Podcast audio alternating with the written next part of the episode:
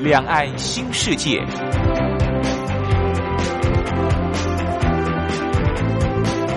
这是一个让您打开视野、胸怀两岸、放眼全球的云端世界。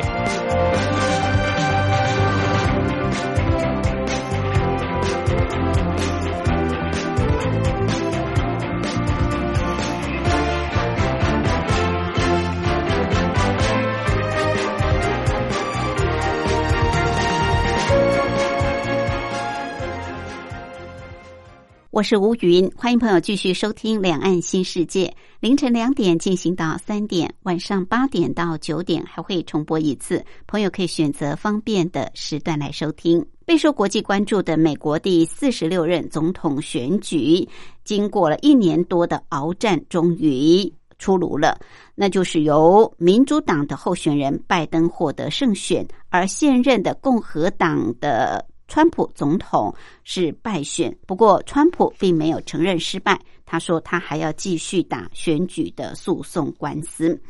好，不管怎么说，拜登是已经当选，而且他也发表了当选的演说。但是这次为什么拜登可以胜出，而川普为什么会失败呢？而拜登上任之后。他的施政方针会是在哪些方面？尤其是在外交政策方面，跟过去的几任总统会有不同的地方吗？我们今天在节目当中就特别邀请国立政治大学外交系李明教授来为大家剖析。李教授是美国维吉尼亚大学国际关系博士，曾经担任过政治大学外交系系主任、国际事务学院院长，现在是外交系的专任教授。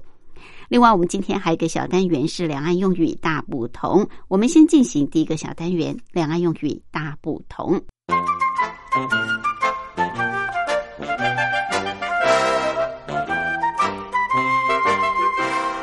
两岸用语大不同。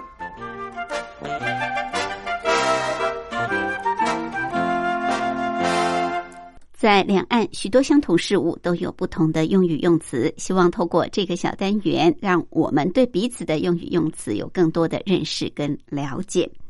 好，在台湾地区，我们所说的智慧财产权，智慧财产权这是非常重要的。任何呃个人所创新的、所研发的、他的创意的一个展现的作品，都可以去申请专利，这就是他的智慧财产权。智慧财产权在大陆呢是叫做知识产权啊，大陆是称为知识产权，台湾叫做智慧财产权。另外，我们知道现在因为受到疫情的关系，当然很多的行业哦都受到很大的冲击，有的员工很可怜，可能是被解雇或者是留职停薪，但留职停薪也不晓得要停到什么时候。那选择行业其实还蛮重要的，呃，如果你选择的是大陆所说的长线行业，那可能要就业就蛮困难的。什么叫做长线行业？长就是长短的长，长线行业指的就就是说这个行业的人才供过于求啊，这个行业的人才供过于求，就叫做长线行业。所以千万不要去选这个长线行业啊，你就很难就业。那另外大陆还有一个专有名词叫做长线产品，它指的就是生产过剩的产品，就叫做。长线产品，好，这是今天在两岸用语大不同跟朋友分享的。音乐过后，我们就进入今天的主题单元。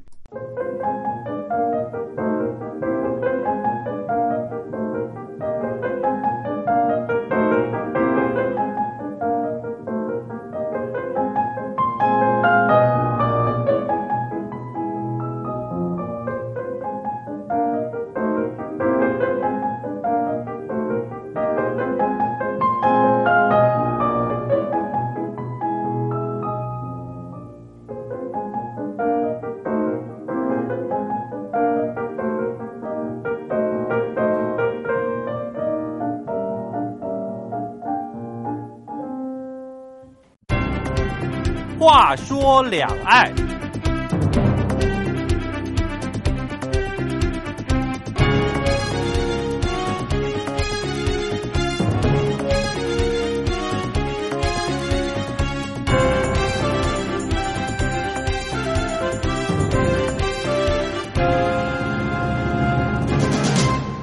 美国第四十六任总统选举在十一月三号投票民主党籍的挑战者拜登对上了共和党籍的现任总统川普。经过一年多的鏖战，终于验收成果。只是这个成果到现在都还没有尘埃落定。川普在二零一七年元月入主白宫之后，推翻了前任总统奥巴马的许多福国利民的政策，对富人降税。废除奥巴马健保，减少社会福利支出。川普许多的幕僚跟重要的官员，现在是纷纷的离去，或者是被他解职。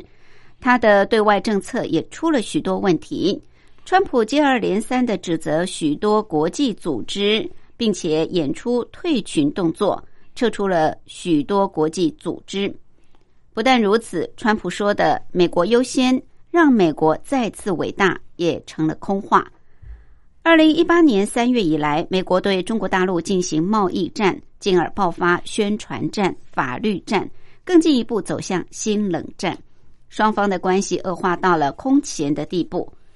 川普更在新冠肺炎疫情爆发之后是处置失当，原来是放任不管，后来又乱发指令，不按卫生医疗规律来办事，居然让美国成为世界上确诊人数最多。死亡人数最多的国家。有鉴于此，美国主流媒体原先是普遍预测拜登将会以十几个百分点的差距赢得胜选。不过到了后来，双方是势均力敌。到现在为止，拜登赢得了百分之五十点九的选票，而川普赢得百分之四十七点三。拜登是以五百六十二万张的选票领先。因为美国总统是间接选举制，美国民众透过普选让候选人取得选举人票，以获得选举人票多寡来决定优胜。目前的选举人票数，拜登已经获得三百零六张，超过了当选票数的两百七十张，而川普只得到两百三十二张。拜登已经自行宣告胜选。而即使是如此，川普还是不愿意承认失败，还想进行选举诉讼。这次的美国选举，世人看到了一面镜子，看见了美国的民主原来在制度上并非完善。如果总统不按牌理出牌，美国的民主将会陷入危机。二零二零年的美国总统大选，正是显示了混乱的样貌。我们今天也特别邀请国立政治大学外交系李明教授来为大家讲解这次美国总统大选值得注意的情况发展，再帮大家分析一下拜登的施政、他的外交政策以及他跟前几任总统的差别之处，同时也为大家来梳理美国近几任总统的外交，找出一定的发展趋势。李明教授是美国维吉尼亚大学国际关系博士，曾经担任过政治大学外交系系主任、国际事务学院院长，现在是外交系的专任教授。李教授好，主持人好，各位亲爱的朋友们，大家好。好，我想首先先请李教授跟我们谈一谈川普总统在过去这将近四年的任期，他的施政成败得失到底如何？他的人格特质。我想，呃，是一个非常重要的因素哦。大概我们很少看到这样子的人啊，在个任的这个总统里面，那他这次的竞选连任失利，呃，跟他的个性或者是他的施政，是不是有一定的关联？呃，那当然，刚才主持人说的呃非常好啊，也非常对。而且刚才主持人也把那个今天要跟大家讲解的背景啊，那么也做了很多很完善的这个说明。我们也确实认为，川普总统啊，就大陆说的特朗普总统啊，他的这个人格特质啊，确实是非常不一样的啊。而且我相信啊，一般来讲都相信这个啊，他的特质是跟他施政，无论是内政跟外交都有很大的这个联系。啊，当然啊，我们如果看他过去的背景，他是一个房地产的商人，他富可敌国啊，他有那么多栋，比如说在美国、欧洲、亚洲都有很多川普大楼啊，他发展那么好的一个这个生意啊，可以说是他都是从生意的眼光来看很多的事情，所以他是一个商人。商人的作风啊，毕竟跟呃传统的我们知道这个政治人物啊啊，如果拿这个呃老布什啊、小布什，还有这个奥巴马啊，再加上这个刚刚啊这个获得比较多数这个选举人票的这个拜登，他们和这个。特朗普总统的他的这个呃过往，比如说参与政务也好，或者是啊这个他们的个人经历也好，都是有相当大的这个不同。嗯，我们看呃特朗普总统就任之后的四年啊，呃当然都反映了他的这个商人的作风，而且他是比较反对制度主义。所谓制度主义，就是说我们透过啊的呃政府 SOP。也就是这个标准作业模式的这个方法来从事政务啊，他有呃还是呃显现了他这个呃相当多的这个投机的作为啊，以及不尊重诚信原则的这个比较霸道的行径。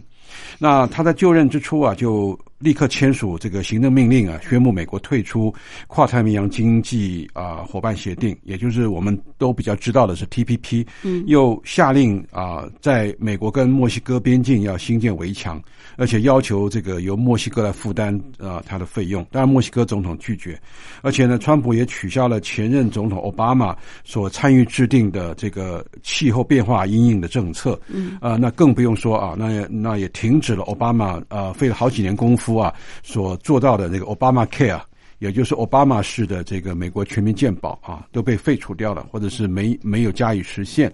那外交方面呢，这个啊那个特朗普呢也啊屡次啊提到所谓的美国优先啊，还有让美国啊重新伟大这个口号啊，那作为他的外交行政指针啊等等。那当然，呃，美国的很多有识之士也也提出警告啊，说川普的政策啊，只会使美国在国际更孤立、更受到抵制。那比如说，他这个呃推动的这个贸易保护主义，以及跟全球各国或者是各个区域经济合作体的范围啊，那么就跟美国的保护主义啊，那么就对撞啊，对撞以后就就就爆发了很多次的贸易战。是，呃，对中国大陆也是。那爆发了这个贸易战啊，那我们也都了解啊，无论是啊这个美国对于呃中国大陆的各种各样的产品课加额外的这个呃关税，或者是干脆就。那么痛批这个中国用这个所谓商业手段要扼杀美国，并且所谓偷走美国的就业机会等等。那啊，从二零一八年三月开始，那么中美的贸易战就开打了啊，当然也寄出了这个额外的关税跟互相报复等等啊，后来又。对这个世界卫生组织啊，美国也有不同的这个看法，也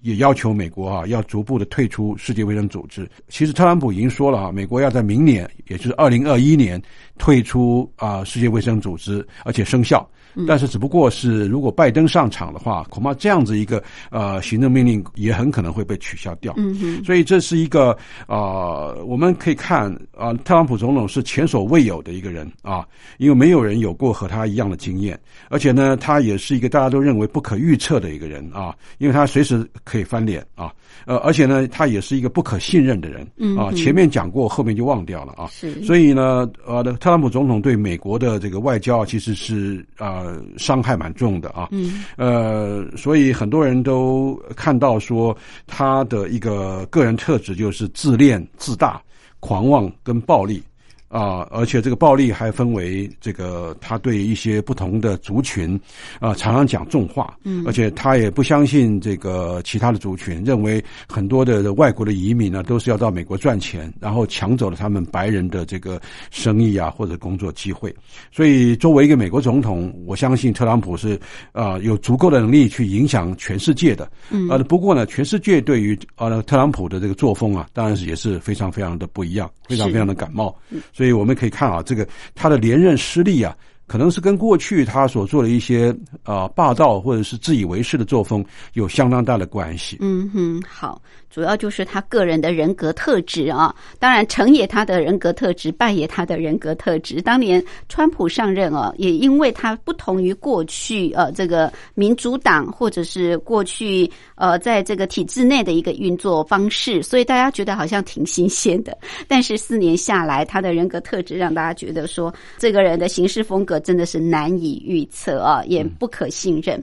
好，我们知道川普他代表的是共和党，然后拜登是民主党哦。那他们过去都有非常丰富的工作经验跟人生的历练，只是是在不同的场域啊。拜登比较长期在政治领域，那川普是在这个商场上啊。呃，但是。呃，如果是以所属政党来说，事实上，民主党跟共和党都有不同的理念跟政策上的一些不同的做法。当然，这也会吸引不同的族群对他们理念的认同与呃这个不认同。那这也会影响到选民的投票。怎么来看呢？哎，对啊，刚才主持人说的很对啊。其实特朗普是一个非典型的人。啊，他跟以前的那个呃主张在建制的一个制度里面啊啊制度主义的的一个的一个方式来来实行美国的内政外交是完全不同的。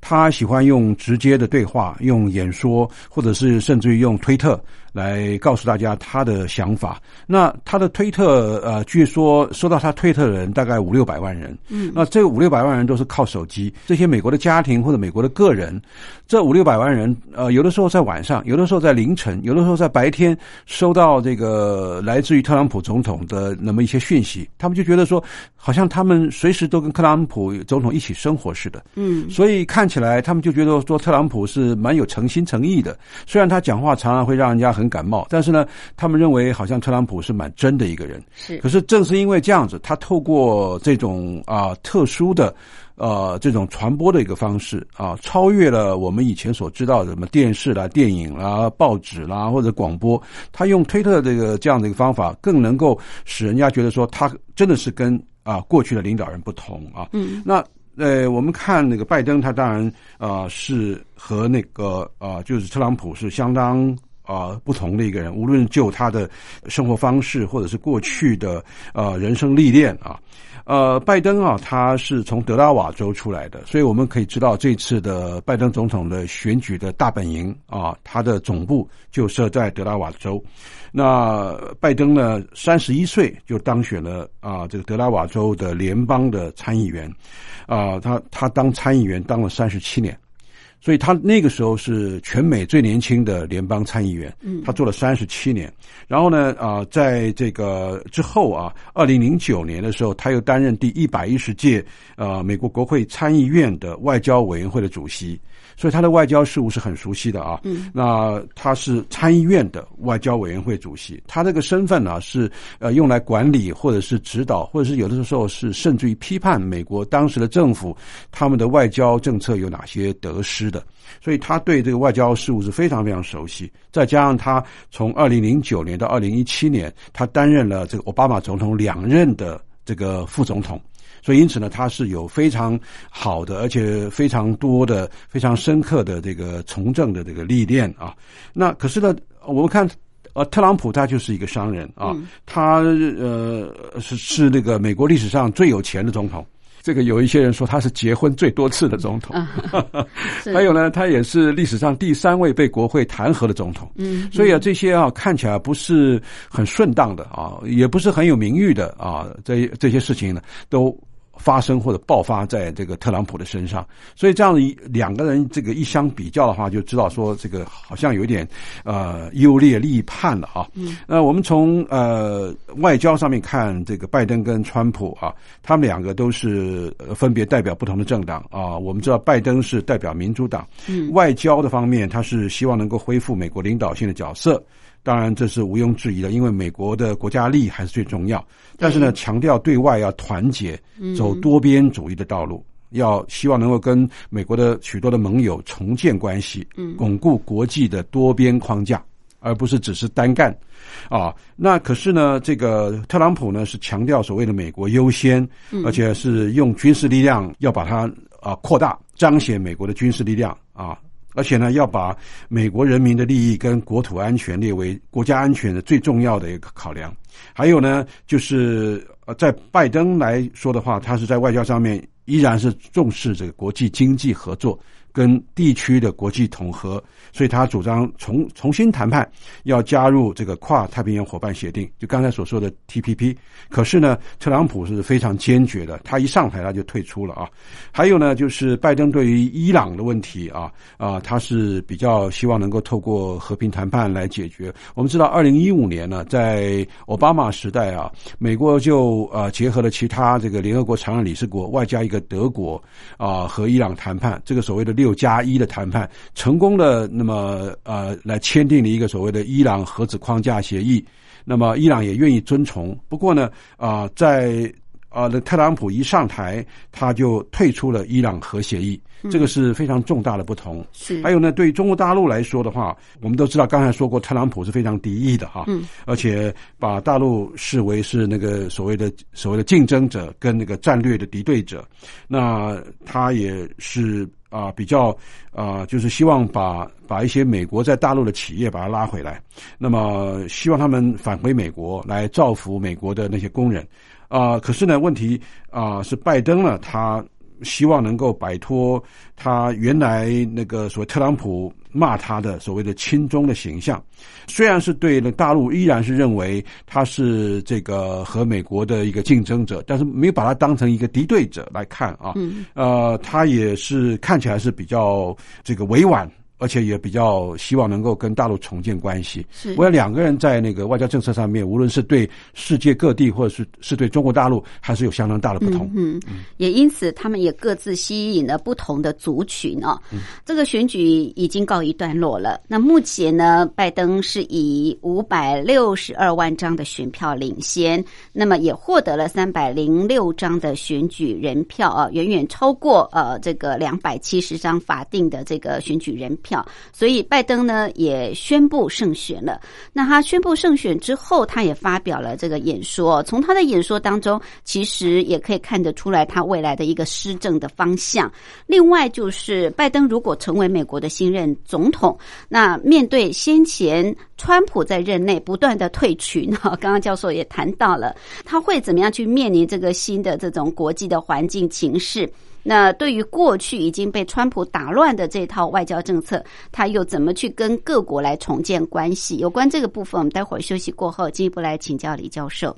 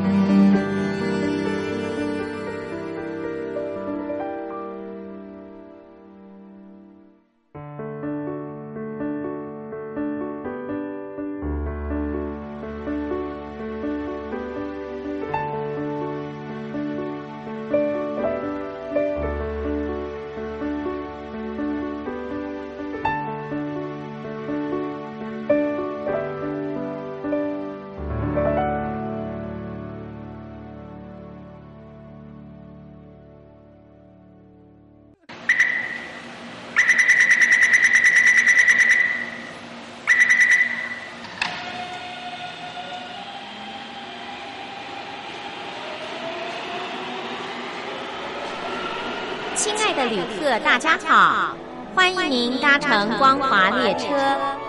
我们中途的停靠点有中波七一一千赫、九八一千赫、八零一千赫、八四六千赫，以及短波九七四五千赫。希望您随时利用这些频道上车，和光华之声的朋友们一起翱翔天际。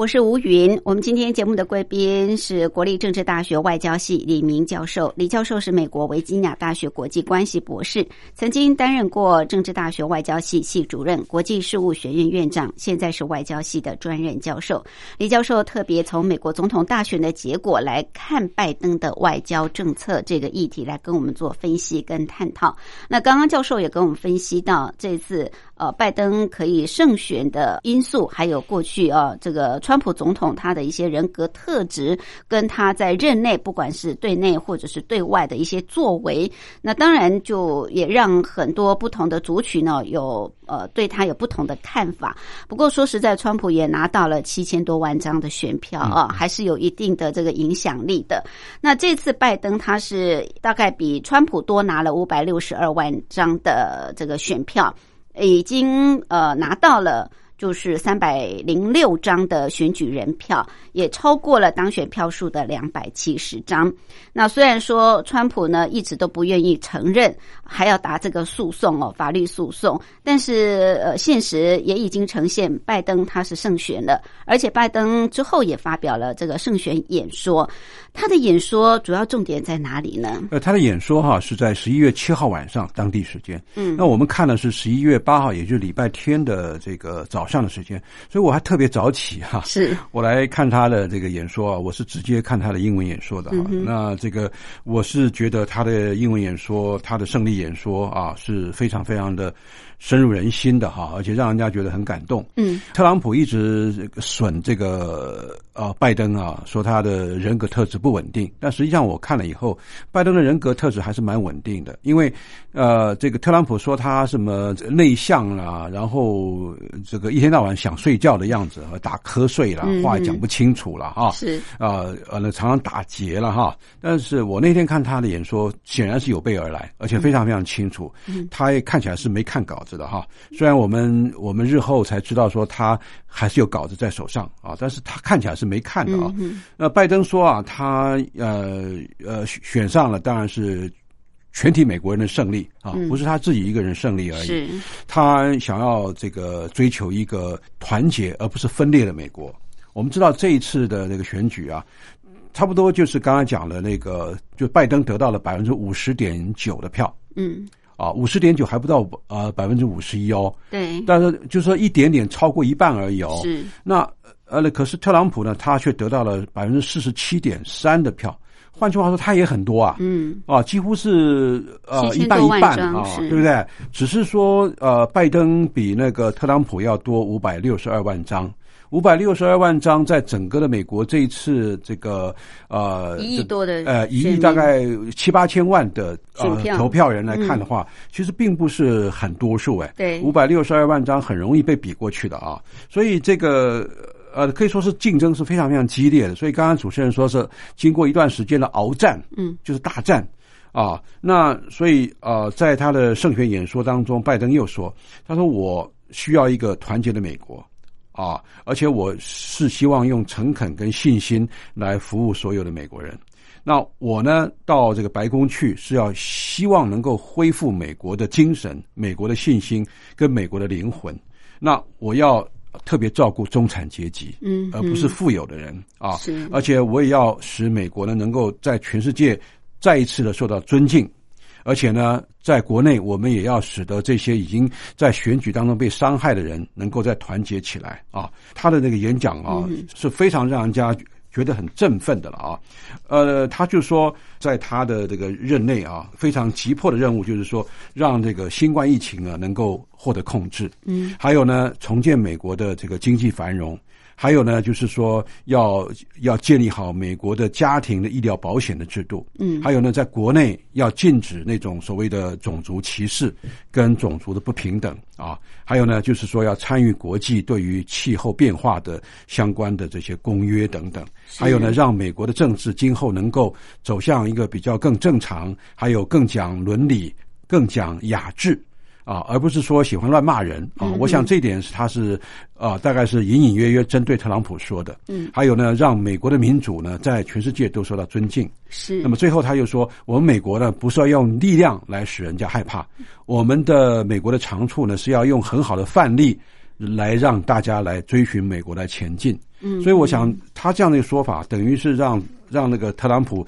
原来支持的那些群众心服口服，是啊，是，所以我觉得这是非常非常了不起的啊。是，不过呢，他怎么样去啊重整已经乱套的这个外交政策？我想他在没办法那么快就恢复。那他至少呢，他在他的那个未来，如果他啊真的能够进入白宫的话，因为目前还不知道，因为川普还不认输啊。是，那他如果是白宫主人的话，他呃会呃尝试着啊要去。搬回来过去啊，特朗普在的时候那种非常粗鲁的、粗暴的，或者是不计成本的，或者是引起这个种族对立的那么一些啊国内的一些施政。嗯，还有呢，他也要把这个美国整个这个对立的情绪把它缓转过来，要把它这个再度团结起来，因为一半一半。啊，那么各自支持不同的对象，嗯，还有呢，可是呢，他即使是如此，他也没办法那么短时间呢，就重新呢重建美国在呃国际上面已经啊受到特朗普破坏的一些形象，嗯，他要花很多的时间来做这个东西，对，所以因此呢，啊，他的重点虽然是这个，但是呢，他在呃他的胜选演说上面，至少他也表示了他的诚意，嗯，我想美国的呃这些民众应该可以感受到了，是，我想他上任之后，对内刚刚教授也主要都谈。谈到了，那对外就是去修补跟其他各国的这个关系啊，因为在川普任内呢，已经跟欧洲的一些国家啊，哦，还有一些像是中国大陆。其实关系都处得很紧张，也不是很好哦。那有美国学者就指出说，拜登的外交政策将会是奥巴马外交政策的一个延续啊，说他的外交政策会是奥巴马的二点零版。好，那可能拜登上来之后，刚刚教授说，一时之间大概很难马上就是重整已经乱了套的外交政策。不过，拜登的呃这个外交政策跟奥巴马的对外关系的这个政策部分，教授你怎么来？看呢，这个人家说他是奥巴马的二点零版，呃，说他是奥巴马的二点零版，好像是有点太夸张了一点啊。但至少我们可以知道，他是因为担任过奥巴马总统的这个副手啊，一共担任了八年。他长期以来啊，这个受到奥巴马的影响地方也很多，而且他也本身呢，从奥巴马的这些的内政外交，特别是外交方面呢，啊，他也学到不少的这些技巧，呃，还有知道这个美国呃，无论是国土安全或者是呃国际外交所要推动的重点。那我讲这个。奥巴马总统他有几个政策还是比较这个突出的，甚至于是比较突兀的啊。那么他为了要压制中国大陆崛起呢，他还在他的任内啊提到所谓的这个呃重返亚洲，嗯，还有所谓的力量在平衡，嗯，看起来是针对中国大陆。是啊，因为奥巴马还有一个想法，就是说，好像中国大陆正在起飞。那现在就当时他当总统的时候，如果不压制的话，那以后就完全没有办法压制。嗯，所以我要跟大家讲啊，就是对中国大陆的那个敌敌意也好，或者是那种围堵的那个想法也好，并不是从呃特朗普总统才开始的。嗯，从奥巴马开始就已经有了。大家不要忘了，这个奥巴马当时的国务卿就是希拉里。那这个希拉里那个作为国务卿，他也是蛮强悍的，嗯啊，那么他也主张对中国大陆呢要实行这个某种程度的这个呃这个围堵跟制衡。对，那我们可以看啊，这个新任的这个拜登总统了啊，他呃对于中国大陆来讲的话，他是比较放软的啊，就是说除了放软以外，他还放低啊。呃，过去拜登在很多的场合啊，都和呃，习近平啊都有见过面啊，他跟习近平的关系也熟啊，他不像说这个当时啊，他完全要所谓追随这个奥巴马的那种所谓的定论啊，把他的外交政策说成是奥巴马二点零，这个是过分简单化的一个说法啊。特别是看拜登跟习近平的私人关系，还有这个他对习近平的这种态度，显示了拜登对外交是非常在行的。嗯啊，刚才也讲了，呃，这个啊，拜登在参议院的外交委员会非常的活跃，而且呢，啊，也担任外交委员会的主席啊。当时呢，还在相当的这个时间当中，他特别还关心怎么样去帮助中国大陆加入世界贸易组织的这个事情啊。所以呃，他他应该不是说所谓的啊，一定要在侵华跟反华之间去去找寻一个，而是他更贴切的来说的话，他是一个知中或者是之中国的这样子的一个呃美国的政治人物。嗯，那么之中或之华，就了解中国，了解中国大陆是他。呃，一个从事于外交工作也好，在当时以及现在要做一个总统的角色也好，啊，是我们可以看到这个外交可以说是拜登很熟悉的的那个场域。嗯嗯，那他对其他的国家也是极力的要求恢复啊过去啊盟邦对美国的信任。嗯，而不是像那个特朗普一样，一天到晚要人家。那么筑墙啊、盖墙啊，或者是呃老是退群呐，老是从这个重要的国际组织退出来，显示美国的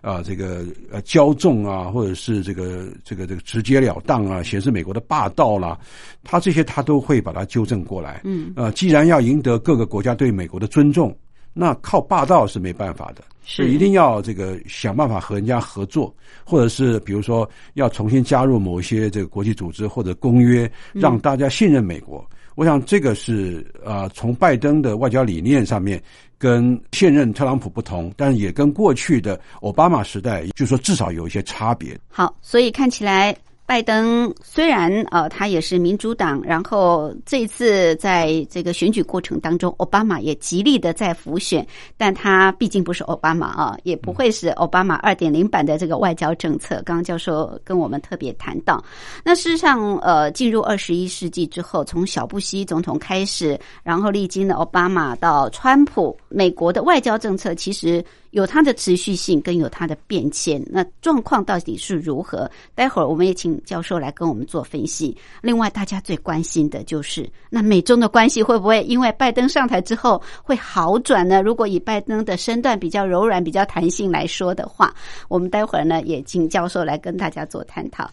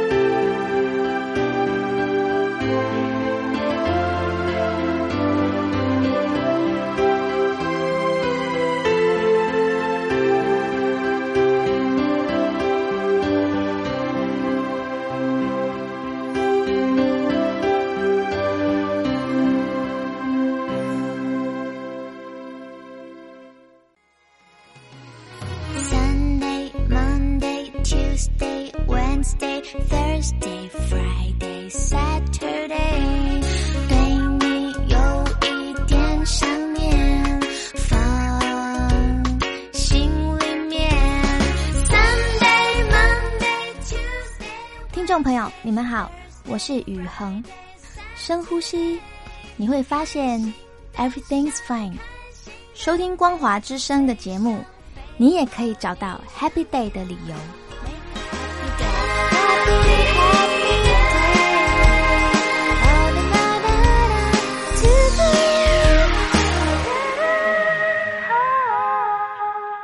我是吴云。我们今天节目的贵宾是国立政治大学外交系李明教授。李教授是美国维吉尼亚大学国际关系博士，曾经担任过政治大学外交系系主任、国际事务学院院长，现在是外交系的专任教授。李教授特别从美国总统大选的结果看拜登的外交政策这个专题来跟我们做探讨。那刚刚也谈到了拜登这一次他胜选啊，当然跟他个人的呃人生的历练，他的。的政治理念还有态度哦，对美国的期许都有很大的关系，尤其是他的胜选演说也感动了许多的人。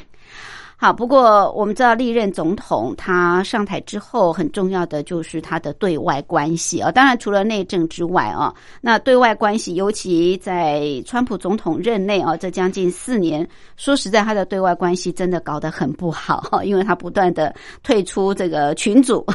那退群、退出什么气候变迁啦，甚至要退出世界卫生组织等等啊，让大家就觉得说，本来你是领头羊的，可是你自己都也一再的违反你自己的。承诺也让世界各国的领袖都觉得美国好像。越来越不值得信任哦，好像签任何的协定都可以随时反悔的。所以面临这样子的一个国际环境的改变，因为川普的这种行事风格，那当然拜登上任之后，他可能面对这个国际环境，他会有更多的这个挑战，对不对？呃，确实啊，美国如何去修补？对，呃，这个修补确实也是个大大的工程了哈。那我先说这个美国现在面临哪一些的国际环境了哈。第一个的国际环境就是说，呃，全球化在全世界各地啊都是沸沸扬扬哈。看起来中国大陆是呃全球化的获益者，美国呢是全球化的那个可以说是啊受害者。因为这个在特朗普的四年任内啊，就是说的非常非常清楚，是各个国家，不单是中国啊，各个国家像日本、韩国、欧盟都是来向美国来抢钱。而且呢，呃，那么压迫美国呢，每年都有更多的贸易赤字，还有从美国抢去他们的所谓的工作机会等等。所以，美国在全球化的这个当中啊，他们是非常非常的，呃，觉得是受害的。所以，这也是为什么呃呃，特朗普他执意的要推动所谓的呃贸易保护主义啊，这个啊主要的原因是这个样子啊。那当然了，还有在在政治上来看的话，美国已经下来了。那这个全世界其他地区，包括中中国大陆正在上扬，包括欧盟的力量也逐渐增加。那美国发现到这个情形。跟二次大战以后，整个的这个趋势啊是倒过来了哈。二次大战以后，美国是独强啊，虽然是经过几十年的光阴，美国还是强大。不过现在看来，很多地方啊，美国都被迫退却了。美国已经不再是大家所共同尊重或者是共同向往的一个国家，也不是说什么事情都做得很好。比如这一次这个新冠肺炎的疫情啊，让大家都觉得美国是一个不安全的国家啊。是。那住在美国的话，反而不像居居住在其他世界各地来的。安全，呃，还有呢，就是说，现在呢，东西方的这个的那个呃冷战了，原本已经结束了，可是呢，我们还记得今年七月份呢，美国的国务卿呢，这个蓬佩奥，他还特别啊，这个兴起了一个所谓新冷战的一个说法，而新冷战的对象就是中国大陆，嗯，所以呢，中国大陆也看到这个情势不对，那美国呢，也把很多国家都列为敌人，我想这个就是到处树敌哈，让美国就就很多。很多地方都不受欢迎啊，还有就是恐怖主义分子，这个还没有肃清，那美国很可能会沦为恐怖主义攻击的这个国家。还有呢，最主要的是美国退群了以后，很多的国际的这个气候变迁的会议他都没有参加。嗯，美国如果不参加的话，那种那种那个气候变迁的那个条款呢，或者国际公约，等于是无效的。因为美国就是一个最大的一个呃，比如说二氧化碳排放的一个国家，当然还有就是中国大陆跟印度啊，这两个国家也是排放很多。如果美国不参加，那别的国家也效法的话，那几乎呃，比如说二零一五年所签订的那个巴黎气候公约，等于是束之高阁，一点用都没有。是，所以呢，这个就是说啊，我们看到美国所碰到的一个情况是这样的。还有一个就是啊，有那么多的国家，他们他们呃，也没有太把这个联合国看成是一个很重要的事情。联合国通过了很多决议啊，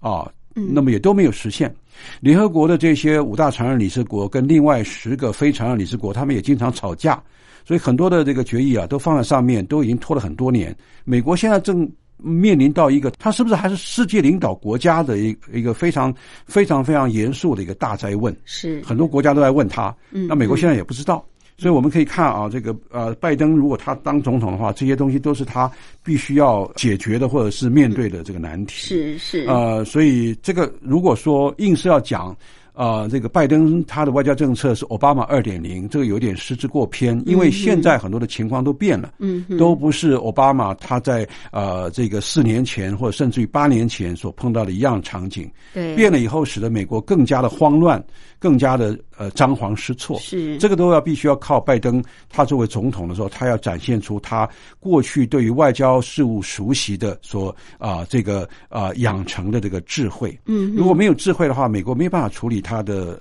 他的外交工作，对，也没有办法跟这个主要的国家和平相处。嗯嗯，好，国际环境哦瞬息万变，那所以拜登现在上来，当然面对的是一个蛮呃严峻的一个国际环境啊。不过说起来，美国的历任总统啊，从二十一世纪以来，从小布希、奥巴马到川普啊，事实上，美国的这个外交政策还是有它的这个持续性，当然也有它因应环境的变化有一些改变啊。呃，有哪些持续跟变迁呢？持续多还是变动多呢？我看是这个变动的比较多啊。呃，虽然有人说啊，这个持续的比较多，但我能想到持续的大概就是所有的总统都一直提到说美国国家利益至上。嗯嗯。那美国国家利益有哪些呢？这个就众说纷纭了哈。有些说要获得世界各国的尊重。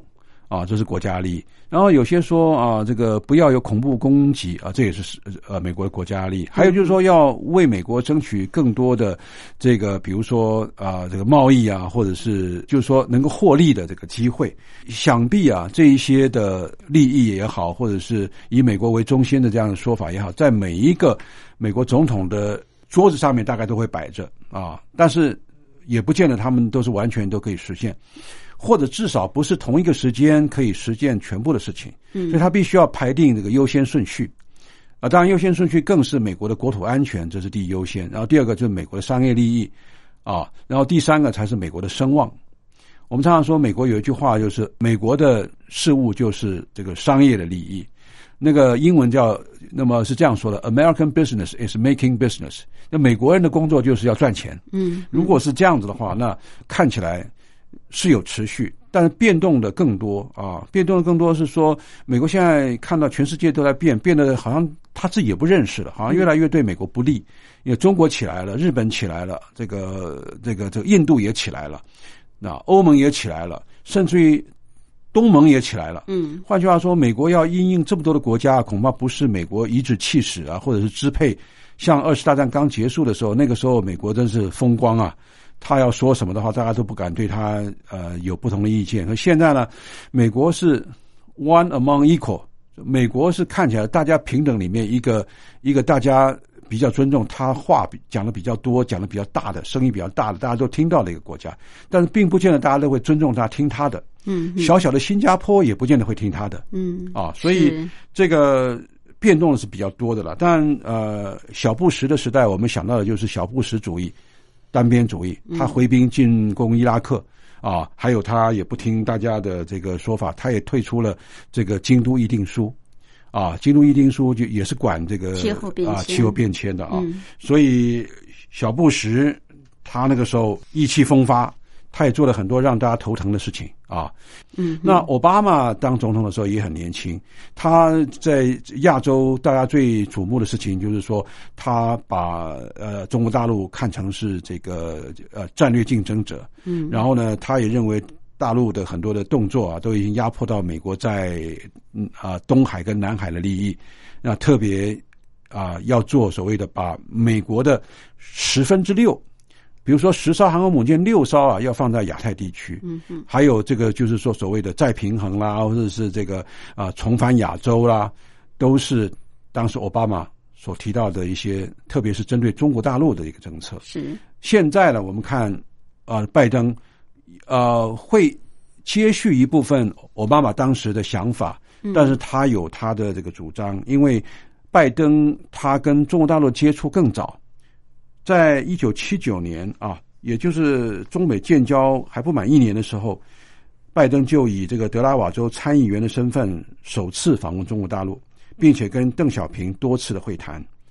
而且呢，在九零年代呃之后呢，拜登在参议院的外交委员会也非常活跃，刚才讲过，嗯，他也参与了中国大陆啊加入这个世贸组织的这样子的一些努力，是，所以拜登对中国大陆是比较比这个特朗普要了解的，而且有更早的这个交往的经验，而是对中国大陆有更多的这个研究的兴趣。嗯，他他手上有很多中国大陆的资料，不像那个呃呃特朗普很多都是靠自己的情绪。那我相信拜登是一个比较冷静，而且希望跟中国大陆维持一个比较稳定的，而且是即使是竞争者的关系也比较稳定的，而不是把它当敌对者的一个关系。嗯嗯，就像是这个呃，拜登如果拿这个中国大陆政策的这个呃基准来看的话，他跟特朗普有相当大的不同。嗯嗯嗯，OK，好，这个拜登呃上任之后，当然呃世界各国对他也是寄以厚望啊，希望他能够跟大家修补和好。那最重要的就是跟中国大陆的关系哦。刚刚教授也一再的谈到，因为川普上来之后呢，一直把中国大陆当成是一个竞争的敌对啊，敌对的对手。那甚至打这个贸易战、打科技战啊，最后呢，有可能来到一个新冷战。当然，我们都不希望有新冷战的发生。好，那教授，您可不可以预测一下，这个拜登上来之后，究竟跟中国大陆的关系会不会有些改善？能不能够修补呢？呃，修补当然是可以有一些限度了啊。嗯，呃，比如说拜登在今年三月份啊，他在竞选的时候就在《外交事务》杂志里面写了好几千字的一个非常长的一篇文章，就是说，他说为什么美国必须要再次领导啊？而这个领导是要拯救啊特朗普之后的美国外交政策。他说到自己的外交政策啊，关键就是要说清楚自己的外交思想跟特朗普是非常非常大的不同的。他是希望能够把这个外交事务能够看成一个长远的目标来看，而不是用短期的或者是短视的利益来看。那么，他把中国大陆看成是为一个严肃的竞争者，所谓一个 serious competitor，严肃的竞争者，但并不把它看成敌对者。他认为俄罗斯才是最严重的威胁。嗯哼，所以因此呢，中美关系是有望啊，在相当时间获得一些缓和啊。是呃，那么拜登跟现任的中国国家主席习近平在二零一一年初之后的这个十八个月之间，至少见面八次，而当时习近平还是国家副主席，拜登是副总统。但是呢，在习近平当选国家主席啊那个时候啊，拜登还是参议员。在拜登担任副总统两千零九年开始，两千零九年开始，当时习近平已经是国家主席了。对，所以这两个人有很多在国际上交往的这个经验，而且呃，无论是习近平啊、到美国来，或者是啊、美国重要的官员啊到这个到这个中国大陆去啊，想必拜登他当副总统的时候，他会参与机要的啊。嗯哼，所以啊、拜登对中国大陆事务，刚我刚刚讲的是相当熟悉的啊。对，呃，不过美国也有些学者说啊，呃，以现在特朗普把那个中美关系搞坏的一个情况啊，要希望呃美中关系能够很快的又回到交好的这种情形啊，恐怕并不是容易啊。呃，哈佛大学教授啊，就是一个理论家啊，叫做艾利森，他写了一本很有名的书，叫做《修习底德斯里呃这个陷阱》的这位，他是说啊，他也不对这个拜登政府修复美中关系抱有很高的期望。他说，总的来讲的话，这个美中这两个国家还是相当竞争的。如果即使不是敌对的话，特别是在亚洲的一些地区，像这个东海跟南海啦啊，那拜登呃可能还是必须要因应啊这个中国大陆的。啊，这个强势的一些作为啊，包括填海造陆啊，还有就是说在东海那边啊，在这二零一三年的时候就已经建立起来了一个所谓东海航空识别区，会不会在南海再设立航空识别区的话，恐怕这又是美国必须要关注的重点。嗯，还有就是所谓的台湾问题啊，美国跟中国大陆在所谓的台湾的这个议题上面有很大的这个差别。嗯，那美国呢又长期以来又把中国大陆看成是一个威胁的话，一个中国崛起的话，这个是最基本的框架。呃，最基本的框架不可能在短时之间可以改变。嗯，但是呢，啊，拜登可以约略的来修补跟中国大陆的关系。啊，但中国大陆也说了，说无论是川普再连任，或者是拜登啊选上新总统，那北京不会对美国的所谓美中政策啊会有太高的期望，嗯也不会说是必须要听着美国的乐曲跳舞。嗯，换句话说，好像看起来是北京是一直在讲说这个啊、美国是谁当领导人其实并不重要，嗯呃，最重要的是啊、中国大陆他自己要啊、坐的稳行的正，嗯，我想这个就是来自于中国大陆的想法。我想呃也不会那么快的就期望美中关系能够一步登天，嗯能够回到过去的所谓的蜜月期。我想这也是对的。那么有一些事情立刻想要把它改变啊、变得很好，我相信这也不是很切实际的啊。对，所以未来的美中关系啊，到底会是如何，当然是非常值得观察的。好，我们今天非常感谢国立政治大学外交系李明教授。李教授是美国维吉尼亚大学国际关系博士，曾经担任过政治大学外交系系主任、国际事务学院院长，现在是外交系的专任教授。特别从美国总统大选结果来看，拜登的外交政策这个议题哦，跟我们做这么多层面深入的分析跟探讨。谢谢教授。谢谢主持人的邀请，也谢谢各位听众收听。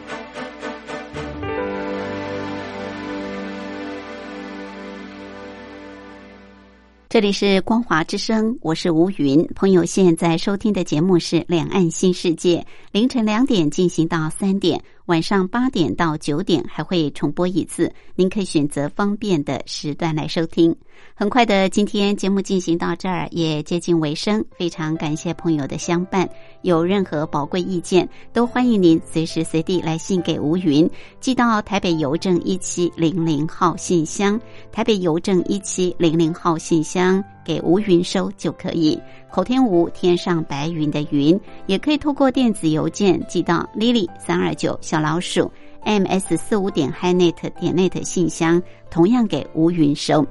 节目最后，祝福您平安、喜悦、健康，拥有愉快的休假日。我们下次空中再会，拜拜。